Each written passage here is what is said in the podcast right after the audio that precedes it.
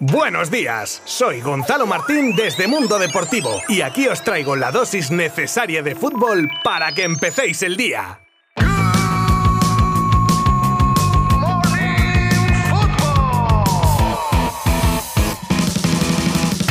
Buenas de nuevo, hoy tenemos un Good Morning Fútbol cargadito, pero antes de pasar con las noticias vamos a terminar con la jornada de liga que cerraban ayer Español y Elche, con victoria de los ilicitanos por 1 a 2, lo que los saca de la zona de descenso y ya con todos los partidos jugados la clasificación que está de la siguiente manera. El Madrid continúa líder con el Sevilla segundo a 5 puntos, a 10 del Sevilla está el Betis, seguido de Atlético de Madrid con 33, en zona ahora mismo de Europa League está en Real Sociedad con 33 también y Fútbol Club Barcelona con 32 y séptimo el Rayo Vallecano con 31. No cambia mucho la zona media de la clasificación y en lo que a la parte de abajo se refiere, el Alavés coge el testigo del Elche en la zona de descenso con 17 puntos, seguido del penúltimo Cádiz con 14 y una semana más cierra la tabla el Levante con solo 11 puntos. Muy buenas noticias para el Barça de cara a la Supercopa y a su partido frente al Madrid en la semifinal de dicha competición, con la recuperación de dos efectivos muy importantes para Xavi como son Pedri y el flamante nuevo fichaje Ferran Torres. Ambos seguían dando positivo los controles y peligraba su participación, pero en el último test de ayer dieron negativo al fin y se sumarán en las próximas horas a la expedición azulgrana en Riad. Ambos jugadores llevan varios meses sin jugar, pero también llevan días entrenando con normalidad y ahora será el míster quien decida si si cuenta con ellos o no.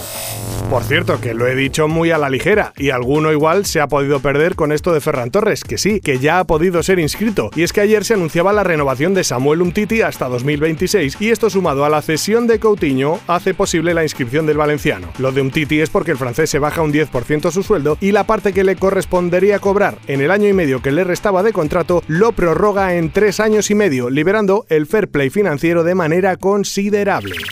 y una de cal y otra de arena, como suele pasar en la vida en general, porque la posible llegada de Álvaro Morata al Barça se complica un poco más si cabe. Primero, la irrupción del PSG en las negociaciones a tres bandas para vender a Icardi a la Juve y así esta que pudiese dejar marchar al delantero español. Y ahora la lesión de Chiesa para lo que resta de temporada deja a la vecchia señora sin uno de sus cracks de la delantera. Continúa la guerra de declaraciones entre Gerard Piqué y Unai Emery. Todo comenzaba cuando el capitán del Barça subía unos tweets comentando el arbitraje del Madrid-Valencia y el entrenador del Villarreal le mandaba un mensaje en rueda de prensa aludiendo a que Piqué debía no meterse en otros partidos y ser sincero con la gente porque su mano contra el submarino amarillo de hace unas jornadas era penalti y no se pitó. Obviamente Piqué ya sabemos que no se calla una y ha contestado a Emery vía Twitter de nuevo respondiéndole con un habla una persona que tres años más tarde sigue quejándose del 6 a 1 Supéralo ya, Unai, concluía Gerard haciendo referencia a la épica epiquísima remontada del Barça ante el PSG en el Camp Nou cuando este entrenaba a los parisinos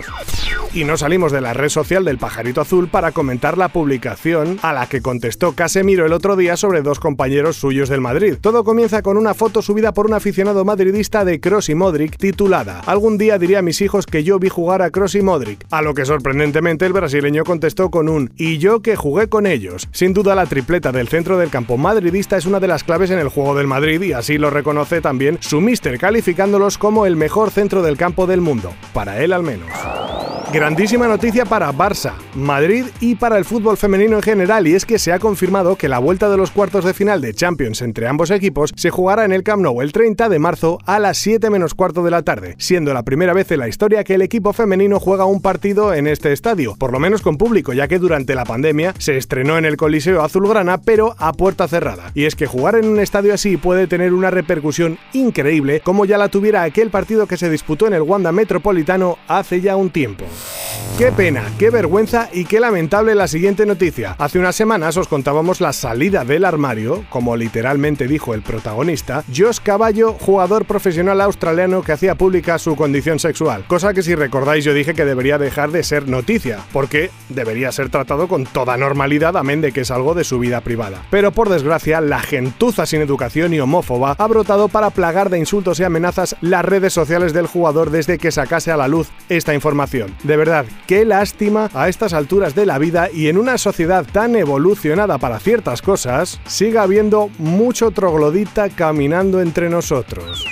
Y terminamos hoy con el rumoraco que llega desde Inglaterra donde colocan a la delantera del Arsenal, Vivian Miedema y estrella del equipo inglés en la órbita del Barça. Como estamos viendo últimamente, Vivian termina contrato en junio de 2022 y tiene pinta de que ha decidido no renovar con el equipo inglés. Su agente confirma el interés de clubes grandes sin dar nombres y de Telegraph cuenta en sus páginas que la incorporación de la delantera sería un objetivo prioritario para el club azulgrana.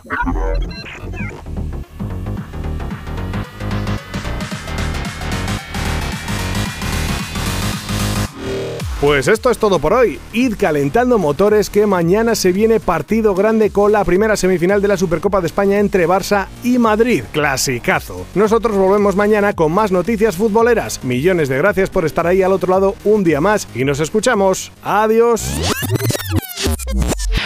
Mundo Deportivo te ha ofrecido Good Morning Football, la dosis necesaria de fútbol para comenzar el día.